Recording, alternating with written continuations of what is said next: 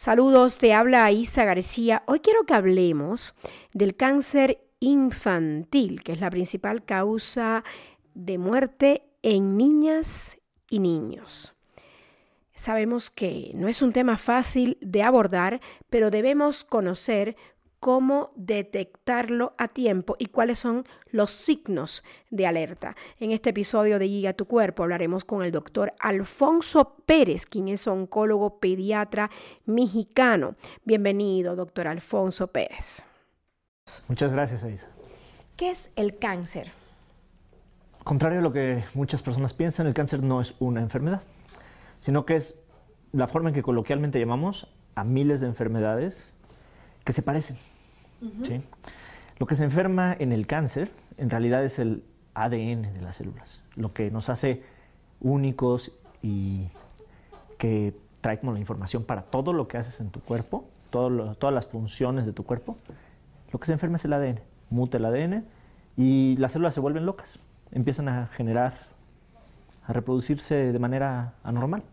Eso es lo que es el cáncer. Entonces, eh, mucha gente dice, es que ¿dónde te dio el cáncer? Y no es así. Es decir, el cáncer de mama, el cáncer de endometrio o el cáncer de pulmón son enfermedades distintas que se parecen porque pues llevan al desenlace que conocemos.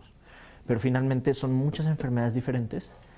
Y esto es importante decirlo porque ahí radica una de las grandes diferencias del cáncer de infantil con el cáncer de adultos. Porque en niños son diferentes, son otro tipo de tumores. Doctor Pérez Bañuelos, ¿y cuál es la causa o lo que provoca que un niño tenga cáncer? No lo sabemos. Es algo que no... Algo que se está investigando.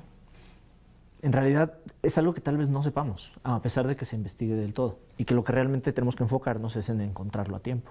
¿Hay alguna señal que nos diga, uy, tengo que ir al doctor porque esto no está bien con mi niño y es probable que tenga algo que no sea una enfermedad pasajera?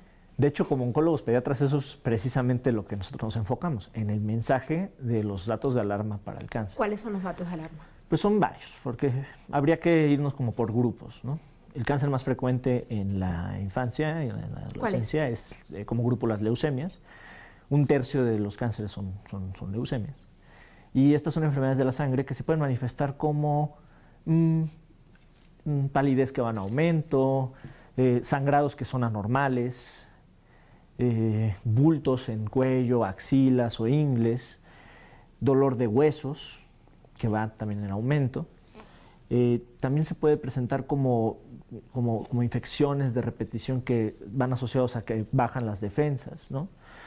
Y pues ante la, o sea, cuando en el primer estudio que, que se les hace, cuando van con este tipo de síntomas, es una biometría hemática, que es lo más básico de, para medir la cantidad de células en la sangre, ahí, ahí es donde se sospecha. Cuando, ¿Qué elemento está fuera de lugar? Cuando hay más de un elemento alterado, precisamente. En la biometría hemática. Correcto. Después, los que siguen en frecuencia son como grupo los tumores cerebrales. Entonces, eh, muchas veces la gente asocia que tiene muchos dolores de cabeza y, va y por, por, eso no será que tiene algo como un tumor, y esto no es cierto. El, el dolor de cabeza. Asociados el dolor de cabeza como tal no es algo que te haga sospechar de cáncer, pero cuando hay un dolor de cabeza que se asocia con síntomas neurológicos, ahí hay que tener cuidado. Como por ejemplo, ¿qué síntomas neurológicos? Mira, por ejemplo, que tengan un dolor de cabeza que empieza en la mañana y que vomita, el niño pierde el equilibrio, gateaba bien y se va chuequito, o caminaba bien y ahora se va para un lado, este, los movimientos de los ojos no están bien coordinados, eh, en niños muy chiquitos eh, aumenta el perímetro de la cabeza, ¿no? O sea, como que empieza a ensancharse. ¿Esto es en el caso de los tumores neurológicos? Eh, estos, para los, estos son como los datos de alarma para tumores neurológicos. Y en general, eh, normalmente es cuando hay como síntomas neurológicos que le llamamos focales, es decir, algo en el cuerpo no está haciendo su función normal. ¿Cuáles son los tipos de cáncer más recurrentes en niños? Leucemia, que son los de la sangre. Como grupo. Y luego los neurológicos, y luego ha dicho lo de los huesos. Ya después de, los primeros dos grupos grandes, el tercero serían los linfomas, que son tumores de los ganglios. Esos se manifiestan como bolitas que van en aumento, o sea, que van creciendo y creciendo a pesar del tratamiento. Y ya después depende de la edad. En niños pequeños, los tumores abdominales, los tumores en ojo. En niños más grandes, ya sarcomas, que son los tumores de huesos o de, o de tejidos blandos. O tumores, por ejemplo, del, del testiculares o de ovario.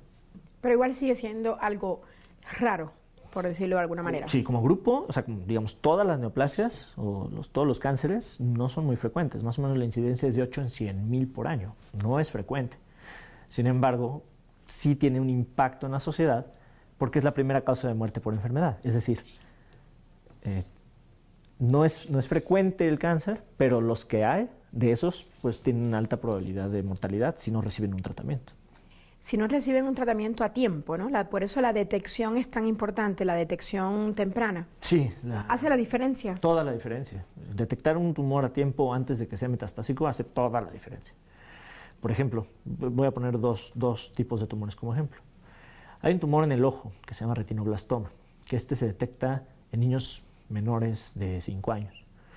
Y la forma en que lo detectas es que en, lugar de verse el reflejo rojo del ojo cuando te da la luz de frente, se ve opaco.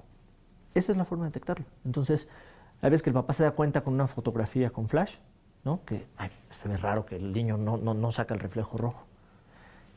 Si llega un oftalmólogo, el oftalmólogo lo ve y luego, luego lo manda a un centro de tratamiento oncológico, puede recibir terapia local, salvar la vista, o sea, salvar la vista de, los, de ambos ojos y sobrevivir al cáncer con más de 95% de probabilidad, ¿no? Pero si avanza, si el tumor se sale del ojo, las probabilidades se caen, pero muchísimo. Otro ejemplo son los tumores de hueso, precisamente. Un tumor de hueso que, digamos, empezó en un brazo, ¿no? Y solo está en el brazo y ahí se opera y se le da tratamiento. Se controló. Se controla bastante bien, más o menos entre 70 y 80% de probabilidad. Pero si es metastásico a pulmones, el, el pronóstico es. Y cuando se logra controlar a tiempo, ¿qué probabilidades de, de, vida? ¿Cuánto Todo depende, como te digo, del tipo de tumor. Del tipo de tumor. Pero en, en primer mundo y en los centros como de punta, el cáncer infantil es curable arriba del 90%. ¿De qué depende el tipo de tratamiento que usted como oncólogo escoge? ¿Depende acaso del tipo de cáncer? Esa es una de las cosas. El tipo de cáncer define, digamos, varias opciones de tratamiento pero también el, momento en el cual lo encuentras. Sigue siendo decisivo. Un cáncer avanzado va a necesitar un tratamiento más robusto. Si la mamá tuvo cáncer antes de dar a luz al hijo, ¿este es un factor que puede desencadenar cáncer? Para cáncer infantil, no. Incluso si el hermano tiene cáncer, no quiere decir que el paciente va a tener más probabilidad de cáncer. ¿Sí me explico? Pero, por ejemplo, si la mamá tuvo cáncer de mama en edad temprana, pues la niña que nazca va a tener riesgo de cáncer de mama en la edad adulta. ¿Qué debe hacer una mamá cuando el oncólogo le dice tu hijo tiene cáncer? ¿Cómo debe proceder? ¿Cómo debe comunicárselo? ¿Qué tipo de vida debe llevar esa familia? Eso, es una muy buena pregunta, Isa, porque yo creo que las familias no lo, ni siquiera lo piensan, y qué bueno que no lo piensan, pero hasta que viven eso no te das cuenta de, los cambios que estás dispuesto a hacer por tus hijos. Yo eso lo he visto en las familias de, pacientes con cáncer. ¿Y cómo le explicas eso a un niño? Eso es una tarea difícil, pero también depende de la edad. En un niño de 2 a 6 años es tratar de, en la medida posible, hacerle las cosas un juego. En niños de 6 a 10 años es darle pues el, pie al qué es lo que sigue, porque pues, los escolares siempre están como pensando qué es lo que sigue inmediatamente. Y en un adolescente, pues es muy diferente. Ahí sí es convencerlo de que es parte de su tratamiento. En la escuela, ¿cómo se debe abordar esta enfermedad? ¿Qué hay que decirle a los maestros, a la directora de la escuela, para que no me hagan diferencias con mi hijo, pero al mismo tiempo que estén atentos, ¿no? por si hay alguna reacción a algo o por si de pronto no se siente bien. ¿Cómo abordarlo? Tiene que haber una muy buena comunicación de la familia con el equipo médico y saber cuáles tipos de actividades se pueden realizar y cuáles por momentos no se pueden realizar, como estar con mucha gente o deportes de contacto. Pero sí puede ir a la escuela. Sí, un niño que está en tratamientos de cáncer se lava las manos muchas veces más que los niños. No se quita su cubrebocas. O sea, sabe muy bien qué es lo que le hace mal. Y, eso es pues, los papás y el equipo médico. Finalmente es la misma comunicación de la que te hablaba. Y algo que es también relevante es que durante los tratamientos, que pueden ser muy largos, por ejemplo, un tratamiento de leucemia es más de dos años, pues ni modo que no vaya a la escuela por dos años. Pero hay fases del tratamiento que son muy intensas, que van a ser mucho de hospital, y hay partes, partes, del tratamiento que no. Entonces, con que el, equipo docente esté enterado, que los maestros sepan, ah, cuando le pasa esto a este chavito, tiene que ir a buscar al doctor, pues en ese momento le hablas a los papás. ¿Se da el caso de que haya un niño que nazca con cáncer? Así es. Sí, ¿Y esto a qué se debe? Tampoco... También son alteraciones genéticas, o sea, ya es el ADN que venía de ese bebé. Y ojo, aquí ADN no, la, enfermedad genética no quiere decir que es hereditaria, que esos son dos términos que mucha gente confunde. confunde. Pero genético significa que lo que se enferma es el ADN, que es lo que nos hace únicos. Y hereditario es que ese ADN enfermo se manifiesta en tu progenie, que pues no necesariamente va a ser así. Doctor, ha mencionado que existen síndromes genéticos que predisponen al cáncer. ¿Cuál tenía en mente? El síndrome de Down es el ejemplo más claro porque en general son células que tienen un ADN más frágil y tienen más riesgo de tener enfermedades como leucemia de hasta 20 veces más que la población normal. Otros síndromes genéticos que pueden verse asociados son como menos frecuentes. Pero puede darse el caso. Pero sí, o sea, vale la pena saber, o sea, tener una buena consulta con tu genetista, que si sabes que un niño, tu niño tiene un, un síndrome genético, pues saber a qué enfermedades puede predisponer. ¿Y qué pasa cuando sí o sí hay que hacer una cirugía mutilante? ¿Cómo abordamos eso con el niño, la niña o la familia?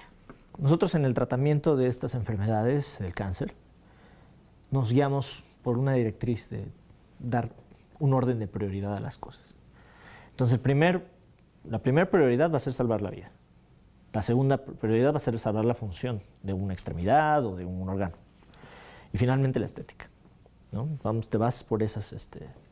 Hay veces que llega la decisión de, por ejemplo, un tumor de hueso que se tiene que amputar de la rodilla para abajo.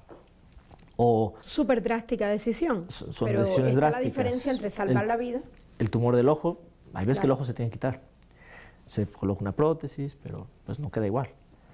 Y yo diría que, bueno, esto lo llamamos cirugías mutilantes, ¿no? Pero también quería enfocarme, cuando hiciste la pregunta, en los tumores cerebrales, porque son cirugías a cráneo abierto, quitan el tumor, pero pues no va a regresar claro. el cerebro normal que estaba ahí, con deterioro neurológico que, pues, la medida que se pueda adaptar a la vida y que tenga una rehabilitación, pues va a ser va, a poder ser independiente o no. Entonces, aquí es donde juega un papel importantísimo el trabajo en equipo. Y tienes al cirujano, que pues, va a operar, al radioterapeuta, ¿no? que somos como, como los ejes de tratamiento, pero luego viene todo el trabajo de soporte. Necesitas psicólogo, necesitas nutriólogo, necesitas rehabilitación. Eso es toda la otra cara del tratamiento. Multidisciplinario, definitivamente. Entonces, por ejemplo, eh, en el tratamiento de tumores de hueso, en los cuales tú ya sabes desde el principio que esa pierna se va a amputar, pues entonces no, no andas jugando con los niños al principio, de decirles, oye, pues vamos a ver cómo te va con las quimios y ya después vemos qué cirugía va a ser. No, no, no. Vas a empezar a ir a terapia, vas a empezar con, con, con psicología, vas a empezar a tener una preparación para que en el momento en que llegue la cirugía, pues ya hasta el niño se mete solito a la cirugía. Y lo acepte. de alguna manera. De alguna manera lo tienes que aceptar. y, muchas veces, obviamente depende de la edad del niño, pero tienen una idea, ¿no? de, cómo, va a ser. Pero ya después le enseñas cómo queda alguien que viene con su prótesis, ¿no? alguien ya viene con una prótesis de, la pierna y dice, ah, pues no está tan mal, ¿no? Eh, en, los pacientes que, se les quita un ojito, pues es explicarle a la mamá, pues, digo, pues traen un bebé. El bebé no le vas a explicar, pero a la mamá sí le vas a explicar, oye, pues es por salvar la vida y, la vista de tu hijo con un ojo va a ser bien. Y hay que estar preparado para abordarla bien, ¿cierto? Exacto, y es un, es, es un grupo de enfermedades que pues pegan en un punto muy sensible de la población. Que se te enferme un niño no, es algo terrible. Nadie quiere que se le enferme un niño. Gracias, doctor Pérez Bañuelos, por estar hoy con nosotros en entrevista especial de Guía tu Cuerpo. Muchas gracias, Aisa, a ti por la invitación. Me queda claro que es súper importante conocer los signos o señales del cáncer infantil porque las causas de este padecimiento no se comprenden totalmente en el día de hoy. Solo se sabe que el cáncer en adultos a menudo está relacionado con un mal estilo de vida o con factores ambientales. Pero el tema del cáncer infantil todavía está por eh, definirse muchas cosas. Yo soy Aisa García y esto es Guía tu Cuerpo, un podcast de Telesur TV. Puede escuchar más sobre este y otros temas en mi canal de YouTube que es Aisa García, así como lo dice mi nombre. También publico los programas en las cuentas de ex como arroba Aisa Entrevista y arroba Aisa Telesur. Ahora sí, cuide su cuerpo, que solo tiene uno. Oiga, y que nada le abrume, porque todo todo, todo tiene solución.